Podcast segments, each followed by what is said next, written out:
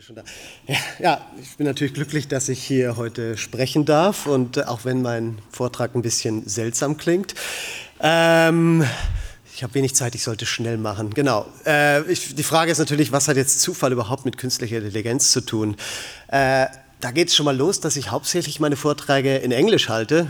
Und es gibt manche Worte, die in anderen Sprachen irgendwie zweideutiger sind als im Deutschen. Und äh, normalerweise heißt dieser Vortrag Trapping the Accident. Und im Englischen wird der Unterschied zwischen Unfall und Zufall nicht so klar gemacht. Also man kann bei Accident kann etwas passieren, das ist dann zufällig, oder man kann einen Accident haben. Im Deutschen wird da klarer getrennt. Und wenn ich jetzt im Weiteren meine Sachen zeige, dann, dann sehe ich sozusagen mich eher da in diesem Zwischenbereich zwischen den beiden.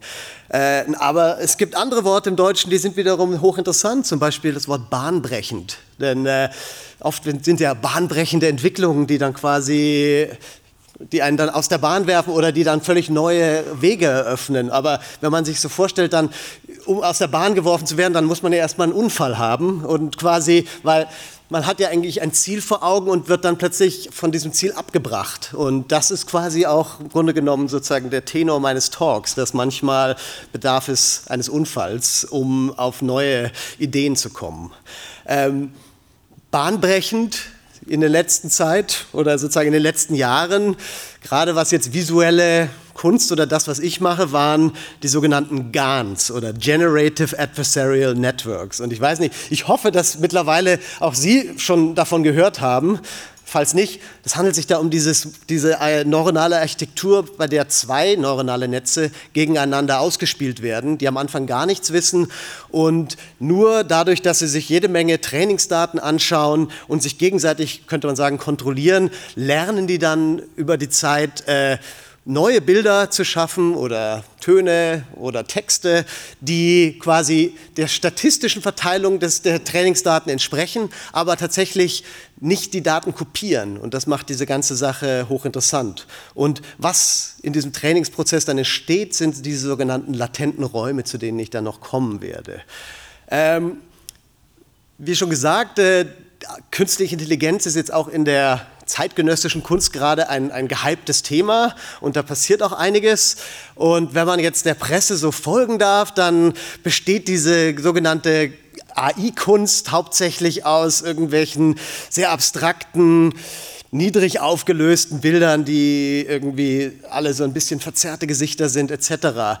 Äh, das ist nicht unbedingt der Fall. Das liegt, es ist quasi, weil ich bin da eher so jemand, der sagt, ja, das ist das Problem, dass äh, das, was da so rauskommt, ist, als ob ich einem Kind einen Malkasten gebe und einfach mal anfangen lasse. Und äh, es ist nicht unbedingt immer das quasi das, das State of the Art, der, der es dann quasi in die Presse macht. Aber wie gesagt, äh, vielleicht ist es auch nur Neid meiner Seite, dass jetzt ich nicht auf der Art Review erschienen bin. Denn ich habe auch schon, ah, genau, denn es ist jetzt mittlerweile schon so mit den neuronalen Netzen, wie damals vielleicht, als die Kamera erfunden wurde und einfach dann herstellbar war und, und für günstige Preise verfügbar waren, dass irgendwann jeder ein Fotograf wurde. Man kann sich eine Kamera kaufen, in die Welt rausgehen und Bilder knipsen. Und äh, sozusagen jeder ist plötzlich ein Fotograf. Und mittlerweile hat quasi auch die, das, der Fortschritt im, im neuronalen Netz und der künstlichen Intelligenz so weit geführt, dass mittlerweile jeder ein Neurograph werden kann. Also ich muss nicht mal mehr programmieren können heutzutage,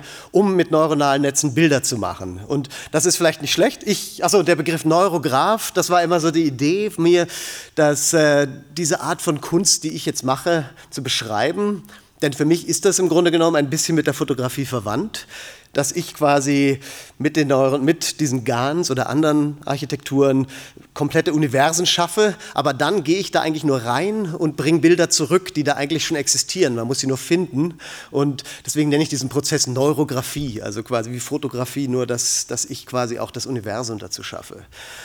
Ähm, ich arbeite eben schon eine ganze Weile in diesem Feld und experimentiere herum und schaffe Bilder Und äh, ich weiß nicht, ob die Bilder sich schon visuell überfordern oder mittlerweile schon der Gewöhnungseffekt eingetreten ist, aber das ist quasi jetzt so der, der erste Effekt, den diese Bilder haben, dass die zunächst mal alle ein wenig seltsam sind und wir einfach, gerade wenn man sie zum ersten Mal sieht, eventuell auch visuell überfordert sind. Denn, denn die liegen in so einem Zwischenraum. Ist es Fotografie, ist es Gemälde? Da, einige Teile scheinen zu stimmen und dann wiederum andere nicht. Also da wird mit unserer Wahrnehmung gespielt. Und äh, das ist natürlich für mich der interessante Teil. Der andere Teil ist, dass es erstaunlich ist, wie schnell man sich dann doch auch dran gewöhnt. Also wie schnell sich quasi, ja, wie, wie schnell man auch Neues, Visuelles lernt. Und äh, für mich ist auch interessant, dass eventuell diese Art von visuellen Neueindrücken einer der letzten ist, den, den wir noch bekommen können. Also ich weiß nicht, ob noch mal irgendwas nachkommt, was quasi uns Bilder vor Augen führen wird, die wir so noch nicht gesehen haben oder die, die wir nicht einordnen können, oder ob das jetzt quasi schon der letzte Schritt ist, wenn die Maschinen mit unserer Hilfe das Ganze machen.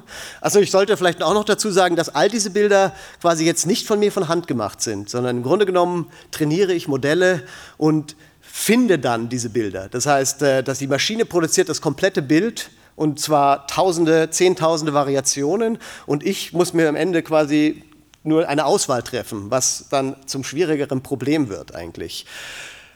Hier nochmal. Und natürlich ist es dann nicht ganz so, dass ich einfach Bilder in einen Ordner schmeiße und da kommt etwas raus, sondern für mich ist dann der Prozess der interessante, wie kann ich jetzt das Ganze formen oder wie kann ich versuchen, mit diesem Modell zu arbeiten, das mir im Grunde genommen natürlich jede Menge visuellen Output gibt, aber ist, sind da Wege, wie ich das Ganze dann doch noch, wie ich noch die Kontrolle bewahre. Äh, das hier ist das Bild, mit dem ich letztes Jahr den Lumen-Preis gewonnen habe. Und äh, wenn man solche Bilder viel macht, dann bekommt man auch irgendwann Feedback. Und gerade auf meinem Twitter bekomme ich dann immer wunderbares Feedback, wo es quasi heißt, irgendwie, ja, äh, erinnert mich dann doch schwer an Francis Bacon. Das ist natürlich, was kein Künstler hören will. Man will ja originell sein und irgendwie seine eigenen Sachen machen. Aber diese Referenz zu Francis Bacon finde ich dann doch relativ interessant, denn die kommt ständig, auch nicht nur bei mir, sondern bei vielen Leuten, die jetzt diese Bilder, diese neuen Bilder sehen. Und ich bezeichne das Ganze jetzt als den Francis Bacon-Effekt. Denn im Grunde genommen sagt es für mich nur aus, dass wenn wir, wie unsere Wahrnehmung auch funktioniert. Denn wenn wir mit, sagen wir mal, unbekannten, unvertrauten Dingen konfrontiert sind, versuchen wir die immer noch einzuordnen in unser gegenwärtiges Erfahrungssystem. Und wenn ich jetzt quasi sage, ich habe Kunst und irgendwas, was aussieht wie Gemälde oder Bilder und es sind Gesichter dabei und die sind auch noch irgendwie verzerrt oder grotesk, dann ist quasi der Nearest Neighbor Search, also quasi der nächste Nachbar bei wahrscheinlich 95 Prozent aller Menschen Francis Bacon. Das, das ist eigentlich die gesamte Erfahrungswelt, die wir dann da haben. Äh, für mich ist es aber auch interessant gewesen, weil ich wollte eigentlich nie Francis Bacon nachahmen und kenne ihn natürlich, aber hatte mich jetzt nie so im Detail da mit ihm befasst. Habe dann aber angefangen, quasi zu lesen, was er so, wie er seine Kunst Kreation beschreibt und habe da sehr interessante Zitate gefunden. Zum Beispiel, ich weiß nicht wirklich, wie diese Formen zustande kommen. Ich betrachte sie vermutlich aus einer ästhetischen Sichtweise heraus.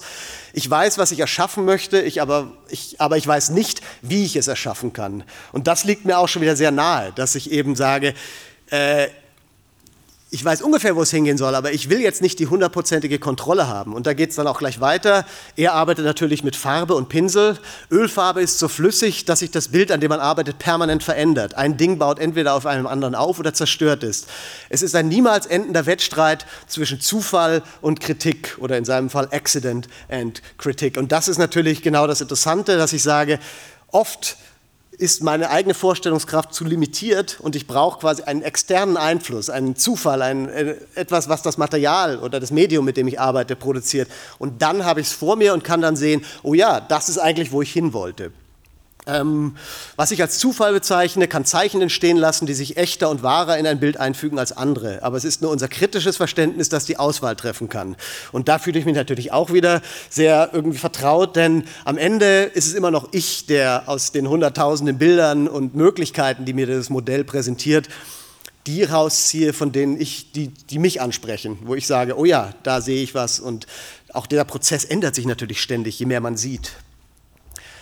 Was ist das jetzt mit diesen latenten Räumen? Das ist für mich der interessanteste Bereich, der quasi im, wenn es um neuronale Netze oder eben speziell die tiefe neuronale Netze geht, wenn ich ein Modell trainiere, zum Beispiel um Hunde, Katzen, Autos äh, etc. zu klassifizieren, dann gebe ich dem Modell jede Menge Beispiele, wie wir im vorherigen Vortrag gehört haben, Millionen von Pixeln, die dann kondensiert werden auf eine wenige Informationen. Das Interessante ist, was passiert ist, wenn ich jetzt ein Hundebild, was aus drei Millionen Pixeln bestehe, klassifiziere, dann wird das in einen multidimensionalen Raum projiziert. So könnte man sich vorstellen, dass jedes Bild nimmt dann am Ende in einem Raum, in diesem abstrakten, latenten Raum, einen sogenannten Feature-Vektor ein. Das ist quasi wie ein man könnte sich vorstellen, ein dreidimensionaler Vektor, eine Koordinate, aber in diesem Lernprozess lernt das Modell diesen Raum so zu formen, dass es quasi dann, wenn ich es frage, ist das ein Hund oder eine Katze, eine leichte Entscheidung treffen kann, weil es im Grunde genommen nur eine Hyperebene zwischen zwei Sachen legen muss oder beziehungsweise weiß es dann, in diesem Bereich, da leben die Hunde oder hier sind die Katzen. Aber es ist eben nicht ein dreidimensionaler Raum, sondern ein 128-dimensionaler. Aber diese Räume sind hoch faszinierend, denn das ist es, in denen ich mich dann bewegen kann. Äh, mein erster Blick in einen latenten Raum war eben, wie es da drin aussieht, war so circa 2015, 16. Da gab es die ersten Möglichkeiten, quasi ein Modell, was gelernt hatte, Bilder zu klassifizieren, umzukehren und quasi dann zu sagen, zeig mir ein Bild, was dann so aussieht und eine bestimmte Kategorie maximiert. Und wie wir schon sehen können, da entstehen bestimmte Formen, die jetzt nicht einfach Rauschen sind, sondern im Grunde genommen so Basiselemente von, von Bildern sind, die jetzt eher abstrakt sind, aber die uns irgendwas sagen, wie dieses Modell die Welt auch sieht. Und da gibt es Übereinstimmungen und natürlich auch äh, große Unterschiede zu denen, wie wir das sehen. Aber das war natürlich allein schon faszinierend, weil ich habe damit einen Bildgenerator, der mir abstrakt aussehende Bilder produzieren kann, wo ich durchaus sagen könnte, ja, das, das, ist eine interessante Komposition, das, das spricht mich an. Also, und, aber in dem Fall tatsächlich existiert das Bild nur in dem Moment, in dem ich ankomme und das mir raushole. Also solange da keiner hingeht, da, da lebt es dann dort und, äh, und bleibt unerkannt. Ähm, was noch Francis Bacon auch gesagt hatte, war, meine Idealvorstellung wäre es, einfach eine Handvoll Farbe zu nehmen, sie auf die Leinwand zu schleudern und zu hoffen, dass das Porträt da wäre. Und natürlich wissen wir alle, dass dem Mann geholfen werden kann heutzutage, denn äh, was es um die Generation von Porträts geht, mit Hilfe von künstlicher Intelligenz, haben wir gewaltige Fortschritte gemacht in den letzten Jahren. Also ich nenne das Neural Face, denn ich habe mich viel mit Gesichts Generation beschäftigt, denn Gesichter sind natürlich für uns alle hochinteressant. Wir sind alle Gesichtsexperten und gerade da kann man, was es was sozusagen Fehler oder Interessantes und Nicht-Interessantes betrifft, äh, ja, da kann man sehr viel experimentieren. Das waren so die ersten Schritte, das ähnliche Modell wie vorher. Das war alles noch sehr grotesk. Aber man kann schon sehen, das Modell achtet auf bestimmte Eigenschaften. Das war dann ein weiterer Schritt, wo ich schon ein wenig äh, in einer Rückkopplungsschleife Gesichter erzeuge. Jetzt gibt es da Modelle, da, die sind dann in der Lage, biometrische Gesichtsmarker, die auch wieder von neuronalen Netzen aus, aus Bildern extrahiert werden können, dem gebe ich so biometrische Marker als Eingabe und je nachdem, was für Trainingsdaten ich verwendet hatte, erzeugen die mir dann ein neues Gesicht. In dem Fall war das noch sehr niedrig aufgelöst von der British Library. Da habe ich quasi tausende von alten Stichen als Trainingsdaten verwendet. Es geht weiter und weiter. Wenn man Gemälde benutzt, äh, dann hat man natürlich das Problem, dass, man, äh, dass die Kunstgeschichte auch nicht gerade neutral ist. Das heißt, ich bekomme hauptsächlich äh, Männer in einem bestimmten Alter. Die Hautfarbe ist auch klar und Frauen sind immer ein bisschen jünger als die Männer. Das heißt, ich, wenn ich mit, mit, Trainingsdaten arbeite, bekomme ich natürlich auch nur das, was ich werde jetzt nicht plötzlich Hunde oder unterrepräsentierte Menschen bekommen, wenn sie nicht in Trainingsdaten drin sind. Das heißt, das Modell kann jetzt nicht unendlich aus dem, was ich ihm beigebracht habe, ausbrechen.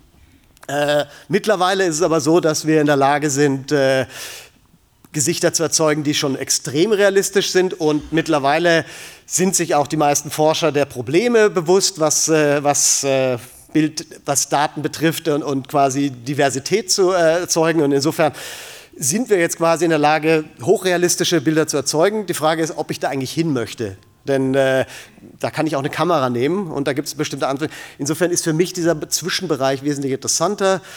Äh, das ist hier ein Beispiel für ein, ein vorheriges Modell, in dem ich dann Rückkopplungsschleifen verwende, um äh, um quasi in den mehrere Modelle, eins das Gesichter erkennt, das andere was Gesichter erzeugt, zusammengekoppelt werden und dann quasi die Maschine auf sich selbst gestellt ist und nur noch aufgrund der Fehlerkennung, also die, der Fehler, die sie macht, neue Bilder erzeugt. Also hier haben wir sozusagen der Zufall ist in dem Fall oder der Unfall. Also ich setze dieses System in Bewegung und dann bewegt es sich quasi, je nachdem den kleinen Zufällen, die im Training passieren, steuern dann, was da rauskommt. Ähm, eine weitere Entwicklung dann, natürlich äh, als Künstler muss man auch schauen, wie man quasi Sachen macht, von denen man leben kann. Das ist sozusagen der nächste Schritt dann gewesen. Äh, das ist, äh, nennt sich Memories of Passers-by und ist eine, eine Installation. Äh, in dem Fall ist es so, dass eine, der Computer in diesem Gehäuse sitzt, in, dem, in diesem kleinen Kästchen und in Echtzeit, in dem Moment, wo ich die Bilder betrachte, Porträts erzeugt, auch in einer Art Rückkopplungsschleife. Und für mich ist das Interessante eben das, dass ich muss da gewesen sein, um quasi zu sehen, was, äh, um ein Bild gesehen zu haben, das in dem Moment da war und das wird sich auch nicht wiederholen. Und äh, sorry, jetzt habe ich den Faden verloren. Ähm, und was wollte ich jetzt sagen? Ähm, Gott. ich, ich gehe nochmal weiter, vielleicht, der Gedanke kommt gleich wieder. Ähm, und genau, und es geht natürlich auch darum, wie menschliche Wahrnehmung funktioniert. Das heißt, ich sehe, ich stehe jetzt vor diesem Bilder, diesem endlosen Bilderstrom und habe gewisse Erwartungen. Also sobald wir quasi so ein System wahrnehmen, kommen wir mit gewissen Erwartungen und machen quasi Vorhersagen, wie sich dieses System in Zukunft entwickeln wird. Und äh, für mich ist es das Interessante zu sagen, ich habe jetzt quasi hier ein System, was, dessen Aufgabe es ist, für die nächsten 20, 30, 40 Jahre weiterhin überraschend zu sein. Und das ist natürlich extrem schwierig, denn es wird weiterhin Porträts produzieren. Und ich versuche jetzt sozusagen nicht nur schöne Bilder zu produzieren, denn wenn ich den ganzen Tag Kaviar essen kann, hängt der mir auch irgendwann zum Hals raus. Das heißt, ich muss jetzt diese Dynamik des Systems versuchen zu, zu formen und äh, gleichzeitig habe ich aber eben nur begrenzten Einfluss auf dieses System und da wird es dann eben interessant, sozusagen in dieser dieses Spiel mit der künstlichen Intelligenz, die mir etwas präsentiert, aber ich versuche es gleichzeitig sagen, zu kontrollieren, aber genügend Freiheit zu geben, dass es auch mich noch überraschen kann. Und zumindest was ich jetzt so an, an Rückmeldungen bekomme von meinen Sammlern, ist es tatsächlich, funktioniert das, dass, immer noch, äh, dass es immer noch überraschend ist. Und das ist für mich selbst auch überraschend, denn wenn ich arbeite so lange mit diesen Sachen, dass für mich die meisten Bilder schon wieder sagen, ah, das habe ich schon gesehen, weil man abstrahiert, dann sagt man, okay, 100.000 Bilder, eins mehr oder weniger, ich brauche irgendwie, ich brauche was Neues. Und das, diese Suche nach dem Neuen ist gar nicht so einfach. Genau, und das, der Hype, von dem wir vorhin gesprochen haben, klar, der ist dann natürlich auch in der, in der Kunstwelt und gerade im Kunstmarkt der Fall. Und äh, ich, ich war sozusagen ich habe dieses zweischneidige Glück, dass ich sozusagen der zweite Künstler war, dessen künstliche Intelligenz Kunstwerk versteigert wurde, was natürlich äh, äh, alle möglichen anderen Seiteneffekte hat. Das dann, dann ist sozusagen das Rampenlicht auf einem die Scheinwerfer und äh, alles wird kritisch hinterfragt. Das ist gar nicht so einfach. Aber es ist zumindest irgendwie interessant, wie schnell sozusagen so eine neue Technologie gleich irgendwie, weil sie eben so ungewöhnlich ist, äh, aufgenommen wird in, diesen, in diese Welt. Aber ich habe vorhin schon von, der, von dieser Multidimensionalität oder ich nenne es sogar Hyperdimensionalität gesprochen. Das ist für mich im Grunde genommen das Interessanteste am Arbeiten mit diesen neuronalen Netzen.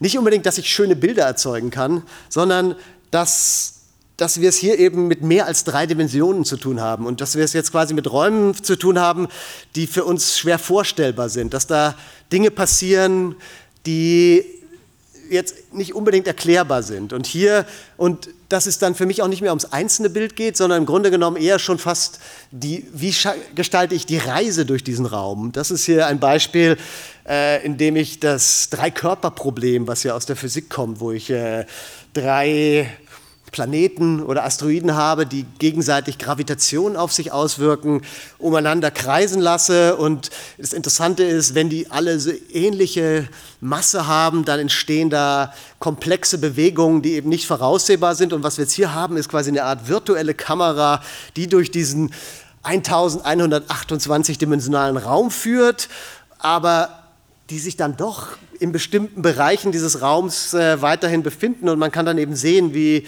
wie da eine Art Ballett entsteht oder ein, ein Tanz für mich. Also, also für, das, das, und das ist eben das Interessante. Ich weiß nicht, ob mir das gelingt, aber ich versuche sozusagen, dass wir ein Verständnis, in irgendein visuelles Verständnis für diese Multidimensionalität gewinnen, die uns hoffentlich dann auch vielleicht im richtigen Leben wieder hilft. Denn wir haben gern die Tendenz, dass wir Label oder Kategorien machen wenn man aber die Maschine betrachtet, dann sind all diese, diese Kategorien von uns gewählt. Für die Maschine ist das alles ein äh, kontinuierlicher Raum. Wenn wir die Frage stellen, ist das ein Hund oder eine Katze, entscheiden wir oder sagen wir mal die Statistik, wo die Grenze gezogen wird zwischen den beiden. Aber die Maschine, für die Maschine ist das im Grunde genommen kontinuierlich. Ich kann von Hund zu Katze gehen und finde dann Zwischenwesen. Wir wollen diese Sicherheit haben, dass wir sagen, das ist das und das ist das. Und für mich ist es interessant zu sehen, vielleicht, vielleicht kommt man davon weg. Vielleicht kann man eher dieses multidimensionale Denken auch irgendwie in unsere, unsere Welt mit wieder rausziehen. Ähm, was es jetzt mittlerweile gibt, also was ich davor bis jetzt gezeigt habe, ich schaffe ja quasi einen latenten Raum, in dem ich ein Modell trainiere auf eine bestimmte Trainingsdaten, Bilddaten, die ich, äh, die ich auswähle und dann trainiere ich es. Und es gibt aber mittlerweile öffentliche latente Räume. Das heißt, es sind Modelle, die sind so groß, dass man sie eigentlich als Privatperson oder als Künstler nicht selber trainieren kann, äh, weil, weil die es einfach von den Kosten her so gewaltig wäre. Aber die werden dann, in dem Fall ist es Big Gun von Google, die werden der Öffentlichkeit zur Verfügung gestellt. Das heißt, es ist wie ein Universum in sich selbst. Ähm, das jeder betreten kann. Aber auch jeder geht in dieses selbe Universum rein. Aber es ist so komplex. Und in dem Fall ist es ein Modell, was auf diese tausend Kategorien trainiert wurde, die auch ImageNet kennt. Das heißt, es versucht sozusagen die Welt darzustellen. Und hier sehen wir, das ist in dem Fall sogar auf Musik. Ich weiß nicht, ist ein bisschen leise, aber es ist auch nicht so schlimm. Äh, in dem Fall wird quasi die Kamera durch diesen latenten Raum von der Musik getrieben. nachdem ich jetzt mit der Zeit kurz bin, breche ich das ab. Ähm, denn genau, die Jagd nach dem Zufall. Also für mich ist es jetzt so, dass ich habe diese latenten Räume, die fast schon ein Universum für sich darstellen und versuche jetzt da drin etwas zu finden. Äh, und man kann das auch umkehren. Also in dem Fall ist es sozusagen so, dass ich sage, der normale Weg ist, ich, ich wähle irgendeine Koordinate und bekomme ein Bild. Aber ich kann auch fragen, ich habe hier ein Bild, finde mir dieses Bild in diesem Raum. Existiert das? Ich kann jetzt, oh, bin ich schon so? Zwei Minuten? Okay, da muss ich aber schnell. Und was man hier sehen kann, ist sozusagen der sogenannte Gradient Descent. Und das ist für mich hochinteressant, denn was ich vorhin meinte, man, man will eigentlich an ein Ziel und denkt man, ich komme da geradlinig hin. Aber oft ist, geht der Weg zu dem Ziel über Umwege. Und in dem Fall ist es eben so, dass dass man sich in diesem Raum gar nicht geradlinig bewegen kann, sondern das Modell macht immer kleine Zufallsschritte nach rechts und links und mein Problem ist sozusagen, dem Modell zu sagen, wann ist, wann ist es warm und wann ist es kalt. Und dann kommt man in das ganze Feld zu sagen, wie, vergleich, wie kann ich jetzt bestimmen, ob ich an diesem Hund schon nahe dran bin. Äh, vergleiche ich nur die Pixel oder kann ich auch semantische Fragen stellen? In dem Fall ist es sogar so, dass ich sage, sieht es aus wie ein Hund, dann bist du schon näher dran, auch wenn es ein Schäferhund ist oder ein Ding. Dann bist du besser, als wenn du eine Flasche mir zeigst. Ah, jetzt, ich fürchte, ich breche einfach ab. Genau. Dankeschön. Normalerweise ist der Vortrag eine Dreiviertelstunde lang. Ich hatte eh schon Zeit.